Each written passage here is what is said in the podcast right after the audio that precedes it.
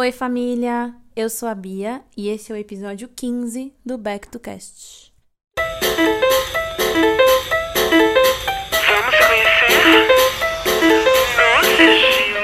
Nossa, Oi, gente, como vocês estão? Meu pai amado, que loucura! Vamos se conhecer no sigilo? Eu já falei hoje que eu amo a Lamona Divine. Se eu não falei, Lamona, eu te amo. e aí, minhas antigas, minhas bonecas? A quarentena ainda tá rolando por aí? Porque assim, aqui eu só vejo a galera esquecendo do isolamento social, esquecendo de quarentena, esquecendo do coronavírus, enquanto 140 mil pessoas já morreram só no Brasil. Complicado, né, negas? Complicado, é uma situação muito complicada. Mas e aí, família? Tava com muita saudade de gravar para vocês. Nas últimas semanas não teve episódio porque, além de uma correria muito grande, eu estava passando por problemas pessoais, psicológicos causados pela depressão e pela ansiedade. Né? Vamos trabalhar com fatos, vamos trabalhar com a sinceridade aqui. Então é isso, eu estava mal, eu tive crises e aí eu não conseguia gravar. Eu acho que eu comentei sobre isso no último episódio. Não estou melhor, então esse episódio vai ser um pouquinho diferenciado. Não vou prometer para vocês mais que vou fazer episódios sobre tais temas, porque aí vocês me cobram e eu não gravo, mas o episódio da Whitney, como eu disse, já está pronto, só estou esperando um momento certo para gravar, porque eu quero que esse episódio seja muito bom. Entendeu? Meu ascendente é virgem. Virginianos são perfeccionistas. Eu tento. Entendeu? Então, se eu sei que não vai ficar legal, se eu sei que não vai ficar do jeito que eu quero, eu não vou gravar. É isso. E aí, depois de conversas com os meus amigos, eles me pedindo, pelo amor de Deus, faz um episódio, como você não tá gravando, o que que tá acontecendo? Você fez o sorteio, não aconteceu, enfim. Resolvi gravar aqui para vocês, apenas pra gente matar saudade, para conversar um pouquinho. Então, antes de eu dar início a esse episódio, eu vou dar aqui alguns recados. O primeiro deles é o seguinte. Siga esse podcast nas redes sociais, no YouTube, no Instagram, no Twitter. É sempre arroba backtocast. B-A-C-K-T-O-C-A-S-T. Olha, consegui soletrar. Siga nos, nas redes sociais o podcast, avalie o podcast no Apple Podcast, siga no Spotify, selecione as notificações do Deezer, compartilhe este programa com as pessoas que você gosta, compartilhe nos stories do seu Instagram, no, no WhatsApp, no Facebook, enfim, gente. Manda pra geral, faça esse podcast crescer, porque assim, somos uma família, a família cresce, a gente, a gente procria como? Compartilhando o episódio com um coleguinha, entendeu? Então é isso que eu queria pedir para vocês. Outro ponto, antes de eu iniciar o assunto. Eu quero agradecer algumas pessoas antes de iniciar esse episódio. Então, o primeiro agradecimento do episódio vai para Thaís do Achante Art Studio. Ela fez a parceria comigo pro sorteio do Instagram, tá? O sorteio rolou no último dia 2 de outubro. Foi uma parceria assim que foi muito legal. A gente fez o sorteio dos brindes. Vocês viram os brindes? Ficaram a coisa mais linda do mundo, gente. Eu fiz com todo carinho para vocês, assim, teve uma, um rolo muito grande no meio, mas enfim, deu tudo certo no final.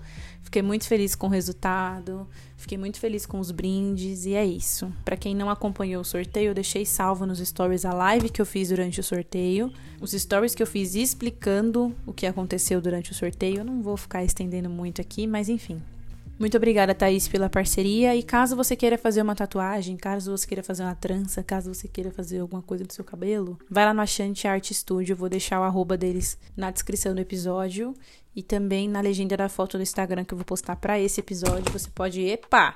Quase quebrei aqui o tripé. Você pode ir lá no Instagram, conhecer os trabalhos deles, marcar sua tatuagem, seu cabelo, enfim, vai lá que é tudo. A segunda pessoa que eu vou agradecer neste episódio é a Ive, também conhecida como Evelyn, que fez um desenho lindo, lindo, lindo de uma foto minha que eu amei demais, assim. E além desse desenho, ela me mandou um feedback, alguns feedbacks sobre o podcast que me deixaram extremamente feliz. Eu fiquei assim muito, muito, muito honrada. Eu fiquei muito grata pelas coisas que ela me disse. Ive, se você estiver ouvindo isso, muito obrigada mesmo por todo o carinho. Muito obrigada por escutar e por compartilhar os episódios aqui do podcast. Isso me deixa extremamente feliz. Você é talentosíssima, seus desenhos são incríveis e eu espero que você conquiste o mundo todinho através deles e do que você quiser. Tá bom? Muito obrigada mesmo. Se você estiver ouvindo isso, saiba que eu serei eternamente grata e eu sempre vou me lembrar das coisas que você me disse. E outra coisa, no último episódio eu falei sobre o brechó e eu não deixei o arroba. E eu só vi isso depois. Então, se vocês quiserem seguir o brechó que eu criei, é o arroba brechó underline maindesk, maindesk mesmo, tipo Mendes, só que com um C no final. Siga lá se você for de São Paulo para você dar uma força. Desde o rolê do golpe, que eu já contei aqui no, no podcast também, eu tô tentando levantar uma grana. Caso você queira, você pode contribuir através de compras no brechó ou só seguindo mesmo, porque aí dá uma força e dá uma engajada lá tá bom? E se você seguir, eu vou seguir de volta. Então é isso. Caso vocês queiram ver as peças, caso vocês queiram me encontrar, porque eu que entrego, eu que faço, eu que vendo, eu que falo, enfim, sou tudo eu. Caso vocês tenham interesse, sigam lá, arroba brechó, underline, maindesk, tá? E por último, mas não menos importante, aliás, eu vou deixar para falar sobre isso nas perguntas, porque já me perguntaram isso aqui. Então eu vou iniciar agora o episódio realmente.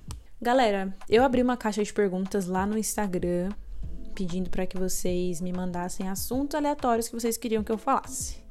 E aí, assim, vocês foram fiéis à minha pergunta e mandaram assuntos realmente aleatórios. Eu vou começar do início, não tem muita coisa, tá? Mas eu vou querer, eu vou passear por cada um desses assuntos, beleza? E a última coisa que eu ia falar aqui eu vou responder na pergunta. Fechou? Então vamos lá. Primeira pergunta, né? Primeiro assunto, na verdade, não são perguntas, né? São assuntos que me pediram para falar foi sobre a alta do dólar. Essa é a oportunidade que eu tenho para falar mal do governo Bolsonaro, coisa que eu faço em todos os episódios, mas assim, quanto mais eu falar mal do Bolsonaro, mais ódio eu vou criar dele, porque esse cara, assim, a cada dia o meu ranço só aumenta, o meu ódio só aumenta. Eu tava vendo nas lembranças do meu Instagram a passeata que teve esses. há um ano, né? Não, há dois anos atrás. Manifesto ele não, as passeatas pro Haddad, enfim. Eu fiquei pensando, meu Deus, como que a gente deixou isso acontecer? Mas enfim, cara, a alta do dólar acontece quando a transação comercial tá um lixo, né? Quando existe uma alta demanda para compra. Então, assim, as pessoas elas estão querendo dólares, mas a demanda tá muito alta.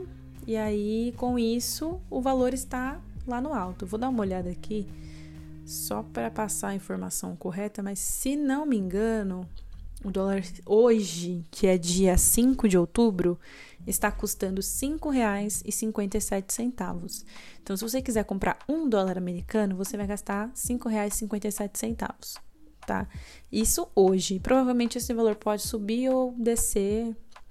Enfim, ele oscila mas isso acontece devido à alta demanda, devido à desvalorização do real, que acontece por diversos fatores, né? pela crise política, pela briga comercial que tem entre os Estados Unidos e a China, que são compradores do material, né, da matéria-prima do Brasil, enfim. Existem diversos motivos, cara, para o real estar tão desvalorizado e para o dólar estar tão em alta para gente.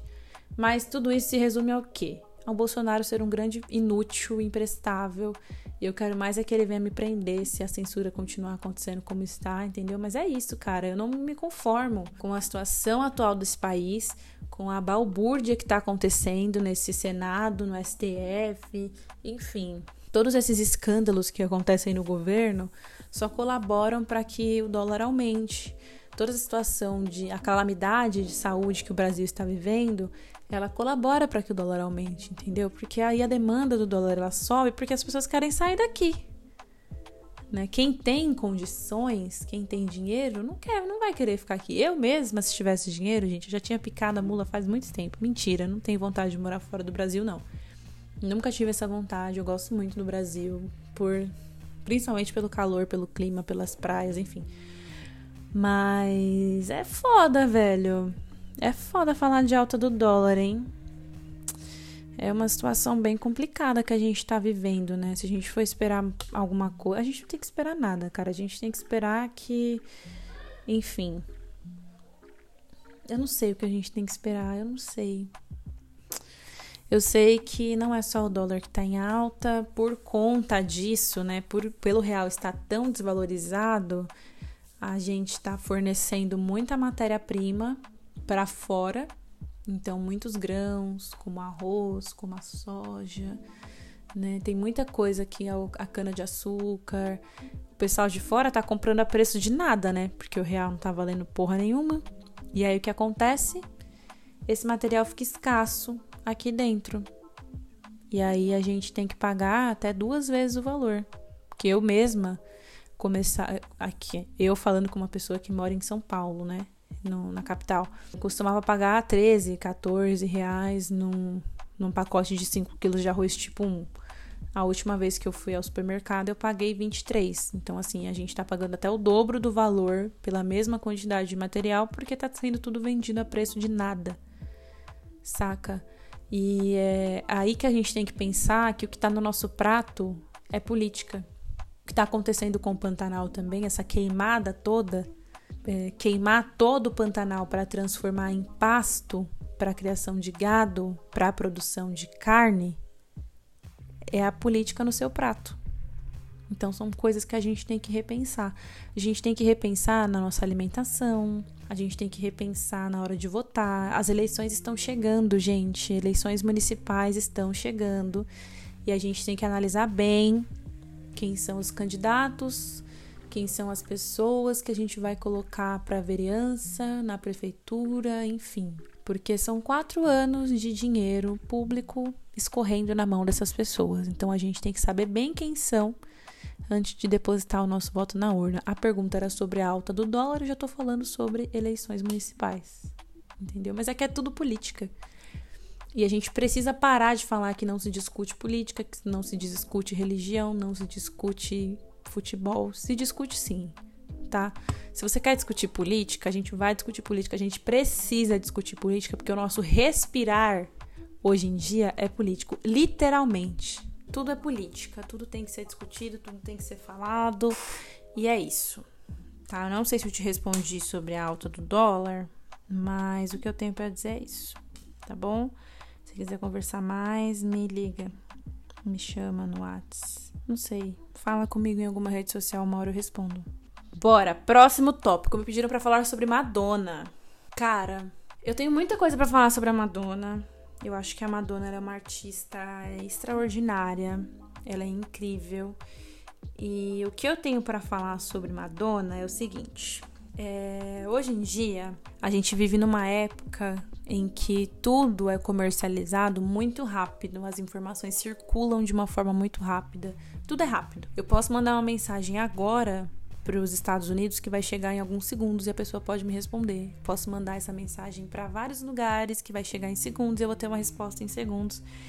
E na época que a Madonna fazia muito sucesso, né, nos anos 80, anos 90, enfim, isso não existia. Esse veículo de troca de informações, ele não existia e quando passou a existir não era usado como é hoje. Então assim, hoje a Anitta lança um clipe com a Cardi B, gravando ela na Bahia, Cardi B nos Estados Unidos. As duas estão no mesmo clipe, como se estivessem no mesmo local, e esse clipe circula pelo mundo e ganha o primeiro lugar mundial. Na época da Madonna, isso não existia. O que fazia a música da Madonna circular era o rádio. Não era uma coisa que todo mundo tinha acesso. Então ela teve muita fama, vendeu muito disco, porque naquela época se vendia disco, né? Não existia uma plataforma de streaming. Então a Madonna vendia CDs pelo mundo. A música dela chegava de alguma maneira. Os produtores nacionais buscavam o que estava tocando nas rádios americanas, enfim. E aí essa música circulava e a Madonna estava ali vendendo a música dela numa época que mulher não cantava sobre sexo. Muitas coisas, cara. A Madonna ela foi percussora real, assim, muitas coisas. Mulher não usava determinado figurino, nem determinada maquiagem.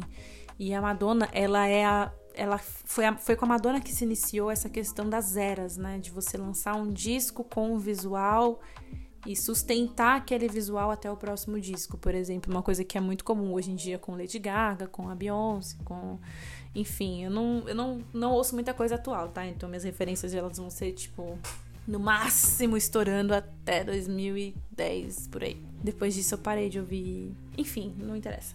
Então a Madonna, ela tem uma carreira que ela foi muito bem consolidada.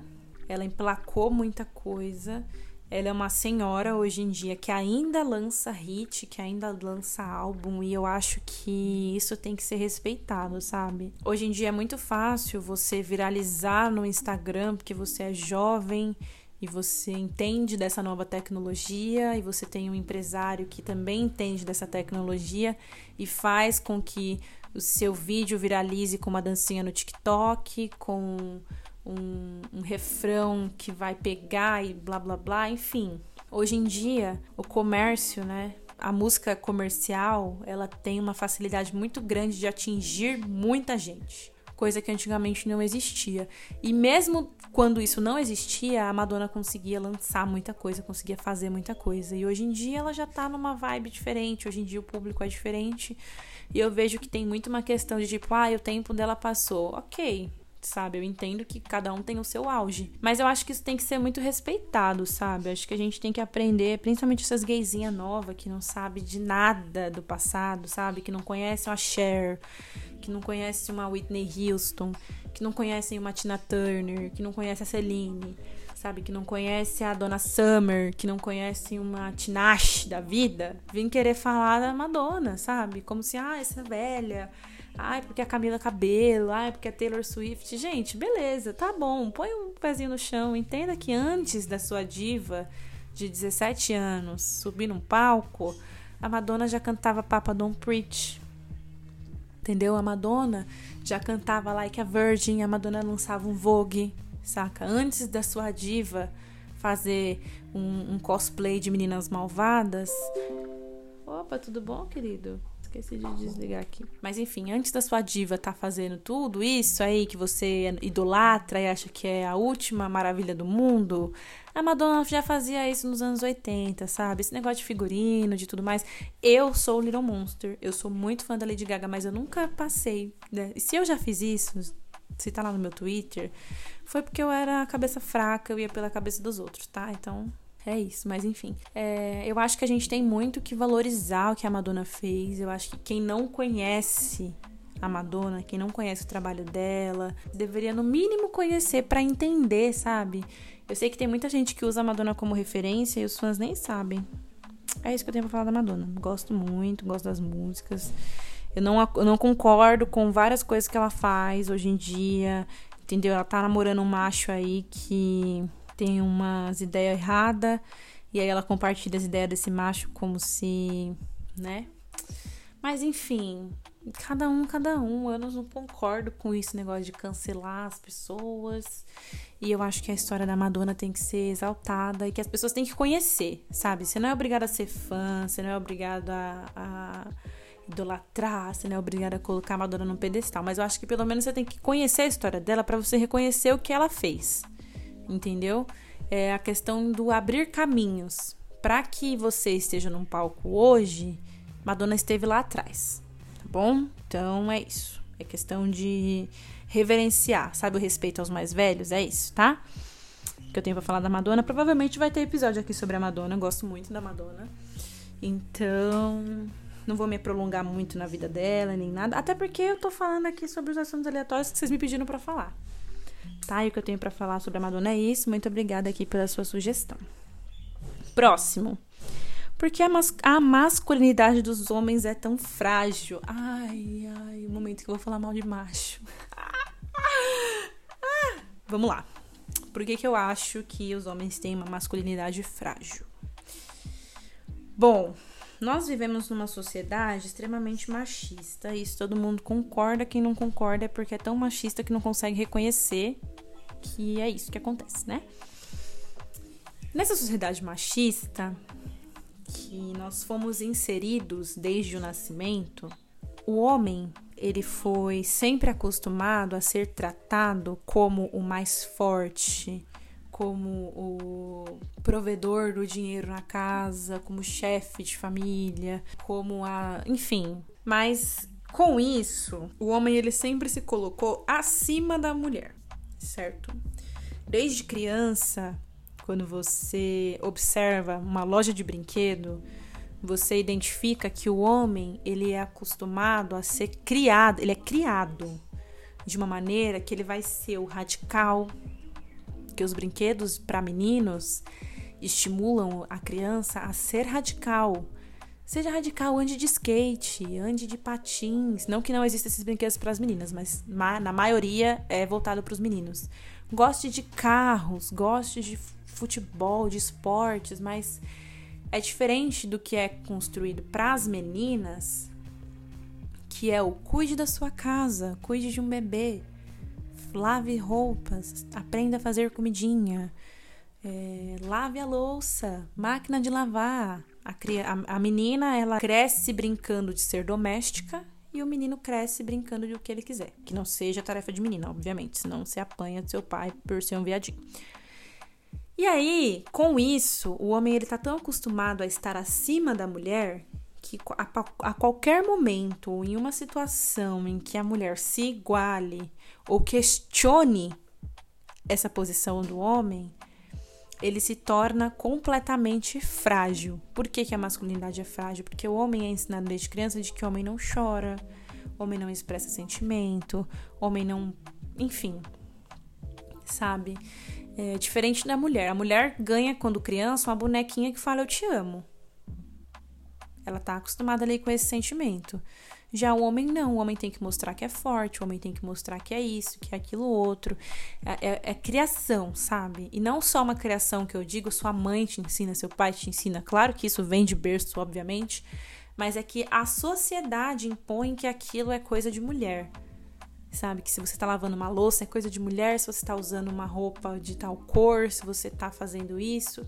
E aí você quer se provar tanto para a sociedade que você não é, que você não performa nenhuma feminilidade, que a sua masculinidade está em alta, que você é macho, que qualquer coisa mínima que vá ferir essa performance te desestabiliza de uma maneira torna a sua masculinidade frágil, porque você acredita que para você seja um homem, você precisa estar dentro dos padrões de homem masculino, quanto mais masculino melhor, a sociedade impõe.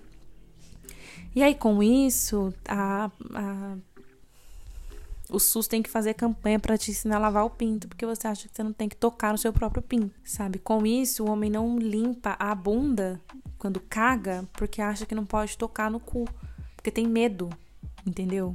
De, de passar a mão no próprio rabo e achar aquilo prazeroso. Mas assim, uma coisa que eu quero falar para você que é homem hétero que tá ouvindo isso aqui, ó, deixa eu te contar um negócio. É, você não é gay se você gosta de penetração, tá? É, gostar de sexo anal não te torna gay. Se você gosta de uma penetração, de uma boa lambida, enfim, isso não faz de você gay. O que te faz gay é gostar de homem, sabe? Eu acho que é o que torna a masculinidade frágil, porque a masculinidade das pessoas é tão frágil é porque a gente foi inserido numa sociedade onde os homens estão acima das mulheres e que está mudando a cada dia. A gente está a passos lentos, bem lentos, mas a gente sabe que isso está mudando e com isso fere aí a masculinidade de uns e outros, que acha que a mulher serve para servi-lo. Volta lá na, na parte dos brinquedos. Lembra do que eu falei? Sobre o fato da criança menina ter que cuidar da casa e o menino ser o radical. Então, esse menino radical, ele vai achar que a mulher, ela foi criada para servi-lo, para servi-lo em casa, para servi-lo sexualmente, para servi-lo nas suas coisas. Então, quando a mulher ela não tá ali para prestar serviço pro cara, ele se sente ofendido. Sabe? Quando a mulher tá na internet, e não dá bola pro cara, ele acha que ele tem o direito de xingar ela de vagabunda e dos caralho a quatro, simplesmente porque ela não quer ficar com ele, como se ele fosse tudo isso. Enfim, esse é um outro assunto que pode estender muito, porque eu vou adorar ficar falando mal de homem aqui o resto da minha vida. Primeiro que eu não tive muita referência masculina na minha vida, né? Todos os homens que passaram na minha vida, de certa forma, foram muito escrotos. Não estou falando dos meus amigos, mas tem alguns também que são. Mas é isso, tá? É que eu queria dizer sobre a pergunta que era por que a masculinidade dos homens é tão frágil, vou responder com a seguinte frase: porque os homens estão acostumados, foram criados estando acima das mulheres e qualquer coisa que ameace essa posição masculina torna a sua masculinidade frágil. Tá bom? Eu espero que eu tenha respondido a sua pergunta. Também, caso haja alguma dúvida, estamos à disposição. Próxima. Por que sob pressão é melhor que Grey's Anatomy? Porque é brasileiro. Próxima. Zoeira. Ai, gente, ó, vamos lá. Puxo muita sardinha pra produção nacional. Já falei isso aqui também. não eu, o que eu assisti de Grey's Anatomy é o seguinte, eu era forçada a ver episódios com a minha ex-namorada, porque ela gostava e aí a gente via junto assim, mas era acordar e ouvir uma hora da morte, dormir de novo, sabe? Nunca tive a pira de eu não sou muito chegada em série, principalmente se tem muitas temporadas, essa é a verdade. É, não tenho muito embasamento para falar sobre Grey's Anatomy, sobre se é ruim ou não. Eu já acho. A minha opinião sobre Grey's Anatomy ser ruim é porque dura demais. Para mim, tudo que, sabe, já deu. Mas Sob Pressão, para quem não conhece, é uma série da Globo que foi muito foda muito foda. E para quem ouviu meu episódio com o Gabriel sobre segunda chamada, eu falo muito sobre isso, sobre o fato da gente ter proximidade com a série. Sob Pressão é uma série que se passa no hospital público, coisa que a gente tem acesso. Então, traz para nossa realidade, por isso que eu acho que é tão bom, sabe? Traz é, coisas que a gente não vê e fala sobre a realidade do nosso país. Então eu acho que isso faz uma grande diferença. A gente paga muito pau para a produção americana de coisas que não fazem sentido nenhum no nosso país, sabe? Então é por isso que Sob Pressão é melhor que Grace. Eu não assisti Grace. É isso que eu tenho para falar, sabe? Valorizem as produções nacionais, tem muita coisa boa produzida no Brasil. E antes de você falar que uma coisa feita no Brasil é ruim, entenda que isso foi feito sobre recursos muito, muito, muito escassos porque não existe investimento para produção nacional aqui, sabe? Então, antes de você criticar uma produção nacional, entenda que aquilo foi feito sob um baixíssimo orçamento, provavelmente. É isso. Brasil pisa. A gente tem que valorizar. Para esse sentido, eu sou patriota, primeiro porque eu quero trabalhar com comunicação, então eu acho que a gente tem que valorizar. Se as pessoas no Brasil não valorizem o que eu quero trabalhar, se eu não valorizar uma coisa que eu quero trabalhar, não faz sentido, né? É isso, gente. Próximo. Por que os motoristas de Uber insistem em puxar assunto? Bom, essa pergunta aqui. Cara, como que eu vou responder? Bom, o motorista de aplicativo, ele trabalha ali muitas horas por dia. Ele tem diversos desconhecidos entrando e saindo do seu carro. Ele enfrenta trânsito, e para quem dirige sabe que ficar no trânsito é o ó. Ele enfrenta a falta de educação das pessoas, porque tem muita gente que entra no carro e eu vou até deixar um, ponto aqui muito forte para vocês. Quando você solicita uma viagem pelo aplicativo, você está solicitando um serviço que vai te levar de um ponto ao outro. O motorista não é obrigado a te esperar. O motorista não é obrigado a carregar suas compras. O motorista não é obrigado a, a deixar você usar o porta-mala do carro dele. Então, você está contratando um serviço, seja educado. Sabe, quando você vai num restaurante, você é educado com garçom, quando você é educado com uma recepcionista num, num local que você está indo para receber um serviço, se você é educado com a caixa de um supermercado, se você é educado com o rapaz da padaria, da farmácia, enfim, qualquer pessoa que esteja te atendendo de alguma maneira, você procura tratar aquela pessoa com educação e com o motorista de aplicativo, você precisa tratá-lo com essa mesma educação. Sabe? Você não é obrigado a conversar, ele também não é obrigado a conversar. E se ele está puxando um assunto contigo e você se sente desconfortável com aquele assunto, você pode ser sincero e falar: olha, eu prefiro ficar calado durante a viagem. Ou olha, não tenho uma opinião sobre isso, prefiro me calar. É isso, você tratar as pessoas com a educação que você trataria qualquer outro prestador de serviço sabe? Você tem que pensar também, às vezes o motorista vai puxar um assunto com você no carro. Cara, quantas pessoas entram e saem dos carros ali, não dão nenhum bom dia, sabe? Quantas pessoas passam por aquele carro, quantas histórias ele não escuta também, porque tem gente que acha que motorista de aplicativo é terapeuta, quer ficar contando a vida. Então, sabe, se você não tiver afim de ouvir, se for te matar, passar 15 minutos num carro com uma pessoa falando, simplesmente corta o assunto, sabe? Mas corta de uma maneira não grosseira, em forma que você não tá bem, que você não quer falar, e sabe? Tudo bem. Se a pessoa quiser continuar falando, ou se a pessoa estiver sendo realmente inconveniente, né? Que é diferente de um puxar assunto. A pessoa às vezes tá puxando um assunto falando, nossa, o clima mudou. Sabe? Custa responder realmente, né? Tava calor de manhã, tá frio à noite? Não. Não vai, você não vai morrer falando com a pessoa. Sei lá, eu acho que isso é educação. E se você é motorista de aplicativo também, É, entenda que às vezes a pessoa quer desabafar, você também pode não estar afim de ouvir, sabe? É, sei lá. É uma situação muito complicada.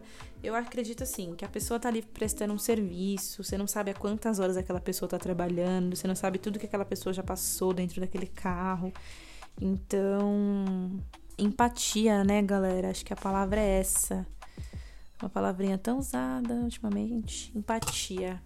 Acho que até um pouquinho de empatia, até um pouquinho de simpatia também não mata ninguém. Muito pelo contrário, você pode conhecer pessoas incríveis sendo simpático, você pode ter experiências maravilhosas usando a simpatia, a educação também, sabe? É mínimo. Isso eu tô falando de uma forma geral e para qualquer serviço que você contrate. Você está em qualquer lugar, você contrata um serviço, seja simpático. Não é porque você está pagando por aquele serviço que você tem direito sobre aquela pessoa é um ser humano. Entenda que você está lidando com uma outra pessoa, que aquela pessoa tem sentimentos, que aquela pessoa tem problemas, que aquela pessoa está ali fazendo um trabalho porque ela precisa de dinheiro, da mesma forma que você trabalha porque você precisa de dinheiro, todo mundo. A gente vive num, sobre o capitalismo, então cada um trabalha porque precisa de dinheiro. E se aquela pessoa está ali fazendo o trabalho dela, você pode, no mínimo, ser simpático, no mínimo, ser educado, no mínimo, ser gentil, como você gostaria de ser tratado. Então é isso que eu tenho para falar. Senão eu vou ficar aqui também horas dissertando sobre essa pergunta. E muito obrigada pela sua pergunta, pelo seu assunto aqui. Quem quiser também trocar mais ideia comigo sobre isso, é isso. Prefeitura de São Paulo. Gente, eu não moro em São Paulo. Eu moro em Osasco. Então, eu até tô por dentro, assim, sobre os candidatos à prefeitura e tal, mas eu não tô tão por dentro assim. O que eu posso dizer é: a gente tem como candidato à prefeitura de São Paulo Celso Russumano. Quem é Celso Russumano? Celso Russumano é um cara rico, que já é rico, vai na TV humilhar a caixa de supermercado porque quer audiência, mas fala fino com quem é grande. Né? Então, vou, vou dar uma sugestão aqui para vocês sobre essa candidatura, sobre, enfim, é interessante que vocês procurem entender qual que é a ideologia das pessoas que vocês vão votar. O que, que essa pessoa já fez na vida? Quais são as experiências que essas pessoas têm? Qual é a intenção? Qual é o plano de governo dessa pessoa? Quais são as intenções dessa pessoa? Pensem muito bem qual é a ideologia dessa pessoa que você vai votar, quais são as intenções que ela tem, o que, que essa pessoa já fez, com quem que essa pessoa está envolvido né? Quem são os amigos dessa pessoa? Quem é que está apoiando essa pessoa? Quais são as intenções desses apoiadores? Está apoiando por quê? Entendeu? Por que, que um milionário quer apoiar um prefeito? Porque ele quer continuar sendo milionário. Só que quando, quanto mais dinheiro ele tem, menos dinheiro sobra para os outros. E esses outros são quem? Nós, que somos pobres. Então pensa bem. Sabe? Onde que essa pessoa mora? Onde que essa pessoa foi criada? Saca? O que, que essa pessoa vai agregar à massa, né, a grande população da cidade de São Paulo? São Paulo é uma cidade enorme, é uma cidade que tem muito dinheiro, é uma cidade que tem a renda muito mal distribuída, a gente tem extremos de riqueza e de pobreza dentro de uma única cidade. A gente tem aqui um poder comercial enorme. A gente tem muita coisa, cara. São Paulo tem muito dinheiro, e dinheiro é muito poder, enfim. Tem muita coisa rolando em São Paulo. Eu acho que essa prefeitura ela tem que ser muito bem estudada, sabe? E é isso. Não se apeguem a partido, ai, não vou votar porque é do PT, não vou votar porque é não sei, sabe? Estudem bem o plano de governo dessas pessoas, quem são essas pessoas. Resumindo, votem no Bolos. Tá bom? É isso, muito obrigada pela sua pergunta. Próximo. Cientistas negacionistas. Caralho, Aqui é, é de fuder, né? Aqui foi pegar na, no fundo assim, ó, e dar uma cutucada. Cara, vocês lembram do meu episódio sobre teoria da conspiração? É mais ou menos isso. Cientistas negacionistas são pessoas que estão ali acreditando numa outra realidade por estudos que eu não sei de onde vem. E empregam ali os seus argumentos sobre os assuntos. Tem muita gente, inclusive nessa época de pandemia, tem muito cientista negacionista falando que o Covid não existe, né? Por mais que já tenha matado muita gente, enfim. Putz, o que eu tenho a dizer sobre isso é desnecessário. entendeu? Eu acho que. Cara, nem sei, mano. É muito complicado. É, é muito complicado não xingar muito, sabe? Não falar muito palavrão, fazer um programa que seja didático e não só eu xingando tudo e dando a minha opinião com ódio. É muito difícil. Mas é que, mano, como assim a pessoa tá indo contra diversos estudos, sabe? Eu entendo que existem opiniões diversas, mas assim. Como que você vai negar uma coisa que tá ali na sua cara, velho? E, ai, cara, não sei. Olha, Felipe, me desculpa, mas assim, para mim essas pessoas são contratadas, entende? Para mim essas pessoas elas estão recebendo uma boa de uma grana para dar uma opinião contrária, como se tivesse realmente um embasamento estudado sobre seja lá o que for, para que as pessoas acreditem, sabe? Para mim é uma pessoa que recebe para dar uma fake news. Pronto. Se eu posso explicar de alguma maneira, eu vou explicar dessa forma. Como eu já falei mal do governo aqui, é isso que eu tenho para dizer sobre cientistas negacionistas, sabe? Para mim são pessoas contratadas, atores, talvez, não sei. Não faz sentido na minha cabeça. Próximo, A Fazenda.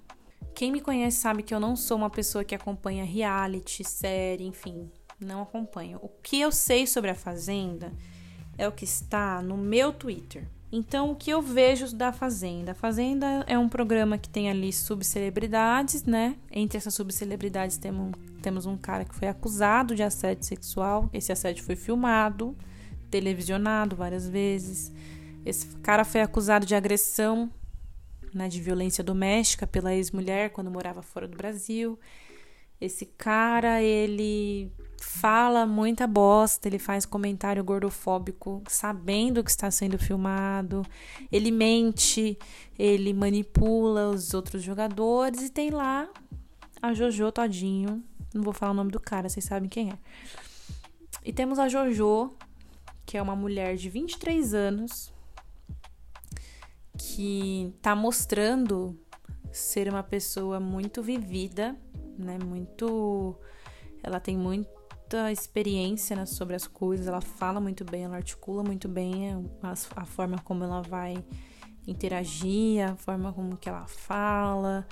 Ela tem ali uma personalidade em que ela não fala as coisas apenas nas costas das pessoas, enfim. Ela tem ali uma sinceridade, ela bate de frente, ela fala num tom mais alto.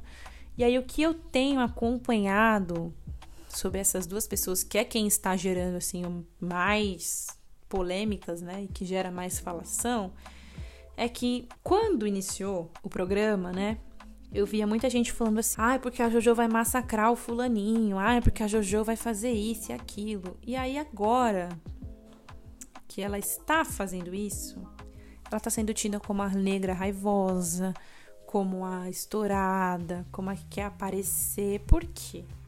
Porque a mulher negra ela não tem o direito de se posicionar, gente, é normal. E assim, causa um estranhamento, né? O homem branco ser o vilão e a mulher preta ser heroína. Isso não é normal. A gente tá num país racista, cara. Então, essa polêmica toda vai gerar o quê? A audiência para a emissora do Edir Macedo, que assim, eu não gasto. Sério, eu não gasto um minuto do meu dia sentada na frente da TV ligada, dando audiência para esse cara. Não faço isso. Já não basta o dinheiro que ele rouba da igreja, sabe? Mas ele quer gerar grana de outros modos. Então ele quer tirar dinheiro de um programa que vai totalmente contra a ideologia que ele tem, porque no programa tem palavrão, no programa tem briga, no programa tem entendimento, tem exibicionismo, tem sexo, tem bebida, tem vaidade, enfim. Ele tá botando sete pecados capitais dentro de uma casa por sei lá quanto tempo que dura a fazenda. E aí a gente vê que é uma hipocrisia, né? Se o cara é religioso, se faz só novela, ele só cria novelas com temas bíblicos porque ele não quer coisas mundanas atreladas à imagem da emissora dele, mas faz um programa que, né, só tem baixaria. Então, primeiro que eu acho que é um, uma ironia, assim, uma, uma falta de senso, sei lá. Não é porque eu não gosto de reality que ninguém deve gostar, muito pelo contrário, eu acho que deve ter a sua graça, sim. Mas é desnecessário, né, mano? Algumas coisas que acontecem ali, sei lá. Não sei muito o que opinar, mas eu espero que a Jojo vença. Se é pra falar, tomara que ela ganhe. Mais uma preta ganhando reality esse ano. Imagina que legal. Próximo. Deixa eu ver a Fazenda. Seus cortes de cabelo. Raspado. Próximo. ah, cara. É... Eu já fui muito apegada a cabelo. Eu tinha meu cabelo bem comprido. Eu fazia alisamento no meu cabelo, então eu andava, eu, eu fazia progressiva a cada 45 dias contados, assim. Eu cuidava muito do meu cabelo. Mas, por estresse, eu tive um problema de pele. Acho que foi em 2017, sei lá. E aí eu não poderia mais é, fazer progressiva porque eu tava usando um shampoo manipulado e tal. E aí era, o shampoo era aplicado direto no meu couro cabeludo porque tava dando umas feridas assim muito foda na minha cabeça. E aí eu tinha que parar de alisar o cabelo. E aí eu decidi cortar. Primeiro eu cortei Chanel, depois eu fui cortando mais, cortando mais, cortando mais. E aí agora estou careca. Praticamente, né? Eu raspo agora na 2, 3, assim. Mas eu não tenho apego com o cabelo, não. Já fazia um tempo que eu queria raspar realmente a cabeça. E para mim foi maravilhoso, gente. É ótimo acordar e não tem cabelo para pentear, sabe? Eu até pentio, tento fazer umas waves e tal, mas enfim. Eu não tenho muito apego com o cabelo, não. Até comprei uma lace para fazer uma graça. É, usava, usei trança um tempo, adoro trança, eu sinto muita falta. Eu acho que assim, se alguém me perguntar se tem vontade de deixar seu cabelo crescer, não. E para usar trança? Sim. Queria muito voltar a usar trança, porque eu acho que eu ficava muito gata de trança. Porque eu sinto falta também, às vezes, no cabelo, mas não nesse calor. No calor, a melhor coisa que tem é você não ter cabelo, gente, sério. Recomendo a vocês. E é isso, tá? Sobre os meus cortes de cabelos que eu tenho a dizer é que eu não tenho pretensão de deixar meu cabelo crescer tão cedo. O que tem feito para se divertir ultimamente? Nada. Como eu disse no início desse episódio, ultimamente eu, eu tenho tido crises de ansiedade e tal. Ando nos picos de depressão assim, que eu não, às vezes eu não consigo fazer nada. Então, eu acho que o que me diverte é brincar com os meus sobrinhos, é passar um tempo com as crianças, é fazer vontade, as vontades deles, sabe? É, de verdade, passar o tempo, conversar com as pessoas que eu gosto. Nem isso eu tô conseguindo fazer muito, tá? Eu tenho tido muita dificuldade em me comunicar com as pessoas, demais, assim, demais mesmo. Então eu tô ficando muito tempo assim na minha. Quando eu consigo, eu durmo. E o que me diverte é passar tempo com as crianças, sabe? Brincar. De vez em quando, assim, bem de vez em quando mesmo. Converso com os meus amigos. Eu gosto muito de ficar jogando também às vezes. Mas não tenho feito muita coisa, não. Leio bastante, tô lendo. Comprei um livro recentemente do Walter Ugumãe, muito bom. É Apocalipse dos Trabalhadores. Recomendo, tá? Que vocês procurem esse livro. Excelente. Mas é isso, próximo. Canais que você assiste no YouTube. Bom, eu vario muito, muito mesmo, assim. Eu sou muito de época. Eu tenho o costume de assistir, se eu tô assistindo um canal, eu vou maratonar aquele canal e aí depois eu largo um pouquinho de mão. Por exemplo, assisti muitos vídeos da blogueira de baixa renda, que é maravilhosa. Assisti a série dela sobre minimalismo, assisti os outros vídeos que ela fez e tal, e gostei bastante. Atualmente eu estou. Eu passei os últimos dias assistindo o Bonita de Costas, porque eu sou apaixonada na Sasha. E é incrível. Incrível, incrível. Ela é maravilhosa. Então eu assisto bastante. Assisto muito o canal da Bianca Della Fence, já falei da Bianca aqui, sou apaixonada nessa gay, que é a capa da Vogue, caralho. Ai, gente, perfeita. O cachorro tá latindo, mas foda-se. Deixa eu ver o que mais que eu assisto. Eu assisto os vídeos da Kika Bunda, Lia Clark, que estão fazendo os conteúdos legais. Ah, eu não assisto muita coisa no YouTube, não. É isso, mais ou menos, sabe? Eu ouço muita música. Se perguntar de música, eu acho que eu sei responder de uma forma melhor. Mas sobre o YouTube é isso. Próxima. É sobre a minha página e o curta-metragem. Falar sobre saúde mental, ansiosa para gravar. Mas quem me mandou isso foi a Nathalie, da página Um Dia Ponto Só. Uma página que ela tá falando sobre depressão. Ela fez um curta-metragem bem legal, aconselho que vocês vão lá assistir. E, Nathalie, eu ainda não te chamei para gravar sobre isso porque eu não tenho saúde mental para falar sobre isso. Eu fui muito cobrada no mês de setembro. Muitas pessoas vieram me perguntar se eu faria episódio sobre depressão. Inclusive, eu até tava conversando com a Nathalie, com a Nathalie pra gente gravar no Setembro Amarelo. Mas eu não me sinto confortável para falar sobre isso agora, sabe? Eu tô passando por um período difícil, então por que que eu vou falar sobre isso? Por que que eu vou ter no que que vai agregar? Para que que eu quero falar disso? Não, não quero.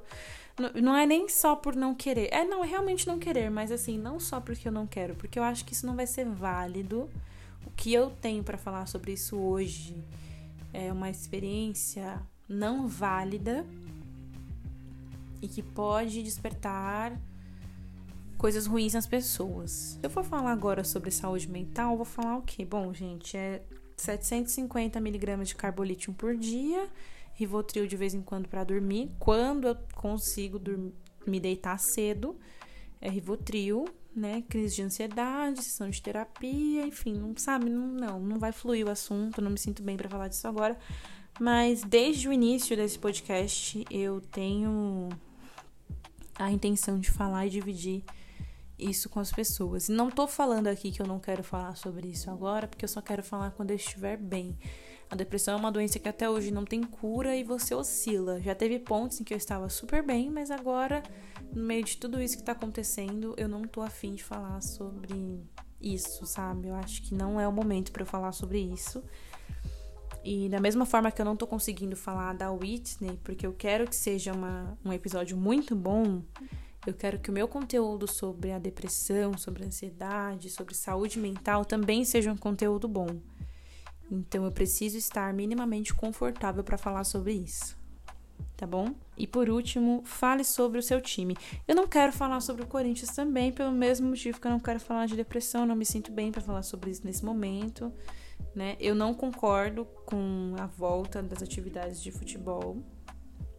Da mesma forma que eu não concordo com a flexibilização da quarentena, não concordo com muita coisa. Né? E eu acho que o Corinthians atualmente tem entregue uma performance muito fraca, muito feia. Não assisto, não tenho tesão nenhum em assistir. Eu poderia falar que o meu time é uma coisa que me diverte, mas não é. Entendeu? Então não quero falar sobre também, tá bom? Muito obrigada pela sua pergunta. Mas é difícil falar do meu time agora. Porque, né? O que, que tem de bom? Nada. É empate, derrota, empate, derrota, quando ganha de 1 a 0 enfim, é complicado, né, gente? Dias de luta, dias de glória, como dizia Chorão. E é isso que eu tenho para falar sobre o Corinthians, mas vai continuar sendo meu time do coração. Amo o Corinthians. Se alguém vier falar mal do Corinthians, eu vou surtar, eu vou xingar, sabe? Mas no momento eu não consigo falar muito, não. Tá bom? Até porque não tem nada de bom para falar. O que eu vou falar é que eu tô revoltada com a situação atual, né? O elenco tá péssimo. É isso, gente. Esse é o episódio de hoje. Eu tava com muita saudade de gravar para vocês, por isso eu decidi fazer nesse formato, tá? Eu prometo que os episódios vão voltar ao normal em breve. Se não voltarem, gente, por favor, tenham paciência comigo. Entendam que eu tô passando por momentos complicados, por situações difíceis nessa época de isolamento. Então, a vida tá doida para todo mundo. E é isso. Muito obrigado por você que ouviu até aqui. Muito obrigada a todas as pessoas que me encaminharam a, as sugestões. Tá aí, gente. Você pode ouvir tudo que eu tinha para falar sobre esses assuntos. Mentira, não é tudo que eu tinha para falar sobre esses assuntos, não, mas é o que eu podia falar aqui dentro desse episódio. Provavelmente eu possa retomar um ou alguns desses assuntos muito em breve, mas essa forma meio aleatória eu até gostei. tá bom? Muitíssimo obrigado. Tem uma outra coisa que eu quero agradecer, esqueci de agradecer no início, mas eu queria muito, muito agradecer vocês, pois nesse período em que eu estive distante, eu não perdi o número de plays semanais. Continuou aumentando semanalmente o número de plays nos episódios já lançados do podcast o número de ouvintes aumentou e eu tô muito, muito, muito feliz por isso, tá, gente? Muito obrigada por estarem ouvindo, por compartilharem cada um dos episódios. É realmente uma realização imensa e eu fico extremamente feliz com isso, tá bom? Muitíssimo obrigada. E outra coisa que eu queria falar para vocês também é sobre os brindes que foram feitos pro sorteio do podcast, né? Teve o quadrinho, a caneca, os chaveiros, a almofada, todo mundo gostou bastante. Então, assim, caso você tenha interesse em adquirir um desses itens, né, qualquer um que seja, a gente pode, eu posso providenciar esses itens e você pode comprá-lo como uma forma de apoio a esse podcast. Né? Como vocês sabem, podcast não é monetizado em nenhuma das plataformas. Então, essa é uma maneira de você ajudar financeiramente esse programa a continuar. Tá? Até porque eu tenho gasto com edição, enfim. Então, caso você tenha interesse em alguns dos itens, sejam quadros, seja. Inclusive os quadros musicais, eu vou pôr à venda no brechó muito em breve, tá? Então, se você quer fazer um quadro. E eu não vou vender a preço absurdo de 50, 60 reais que o pessoal tá vendendo por aí na internet, não. Podem ficar tranquilos. Mas se você tiver interesse em comprar um dos quadros com a música, você pode me procurar. Logo, logo, muito em breve mesmo, eu vou lançar para vocês lá no Instagram do Brechó os quadrinhos e os valores. Caso você tenha interesse em algum outro item do podcast, qualquer coisa, me procurem. A gente pode negociar, eu posso fazer para vocês e é isso tá bom? Família, mais uma vez, muito obrigada por estarem aqui por mais uma semana. Estou muito feliz por poder contar com vocês. Espero que vocês tenham gostado desse episódio, desse formato. Foi realmente apenas porque eu tava com saudade, porque eu achei que eu precisava gravar alguma coisa. Muito em breve voltaremos à programação normal. Muitíssimo obrigada a todos. Fiquem com Deus e até a próxima. Fui!